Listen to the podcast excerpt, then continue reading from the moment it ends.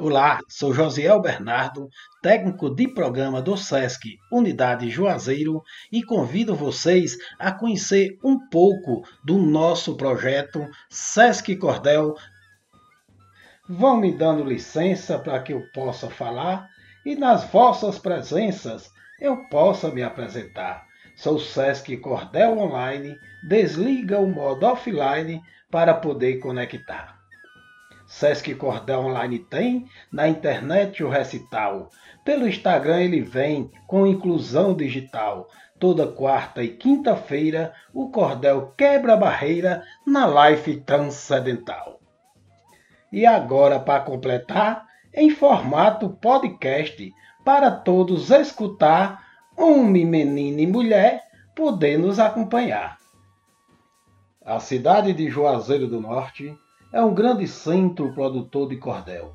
Aqui o SESC Ceará, como grande incentivador desta arte, fomentou a narrativa através do projeto SESC Cordel.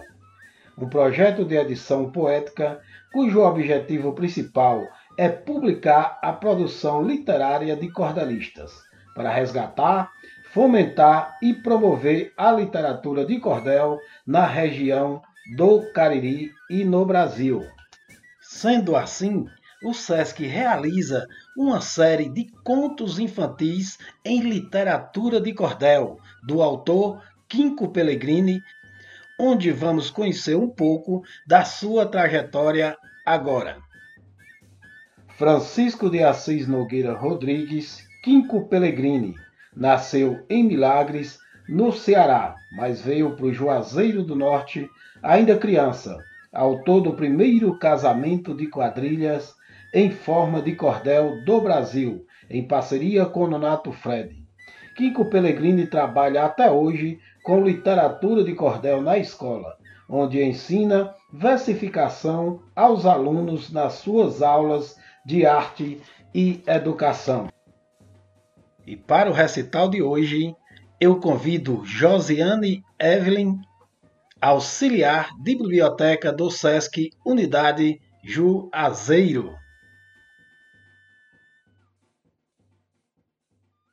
João e Maria viviam numa casinha Senhor Pedro Lenhador, seus filhos João e Maria, a quem tinham muito amor, pois a esposa morrera e com outra se casou. Mas esta segunda esposa não gostava dos meninos, os tratava com desprezo, achavam eles traquinos. Mas para o Pedro Lenhador os filhos eram divinos. Veio um tempo ruim, tudo começou a faltar, já não tinham mais dinheiro para comida comprar, e a comida na casa também estava para acabar. A madrasta, tão malvada, para o Pedro então falou: Vamos levar os meninos, a quem temos tanto amor, para o meio da floresta e não sentirmos dor. Pois se aqui eles ficarem, vão morrer na nossa frente, de fome e nos pedindo sem ter o que dar a gente, vamos morrer de tristeza sem haver sobrevivente. No outro dia cedinho, para a floresta partiram. João e Maria eram espertos e tudo então pressentiram. Tiveram logo uma ideia, bem na hora que saíram. Com pedacinhos de pão, eles marcaram um caminho. Só não sabiam que atrás estavam vindo os passarinhos, comendo todo o pão e lhes deixando sozinhos.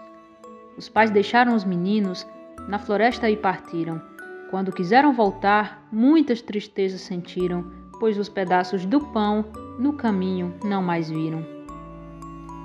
Perdidos lá na floresta, eles puderam avistar uma pequena casinha e lá foram se informar, pois o caminho de volta eles queriam encontrar.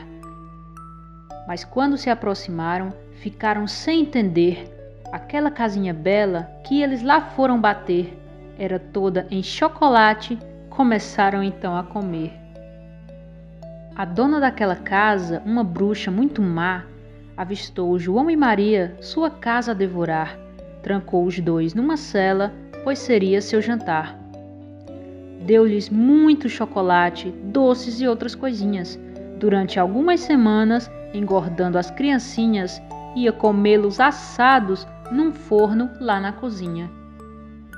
No dia que foi assá-los, mandou Maria acender o forno lá da cozinha. Ela disse não saber. A bruxa foi-lhe ensinar, veja o que ela foi fazer.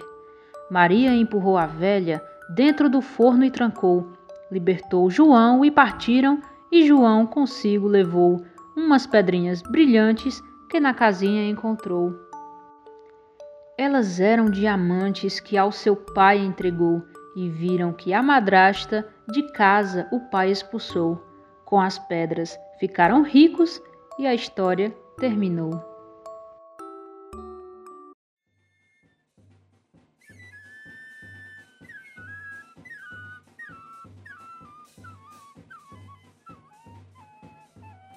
Eu agora me despeço com grande satisfação. Contra esse mal perverso, o melhor é a prevenção. Em casa vamos ficar, no SESC Conectar, curtindo a programação.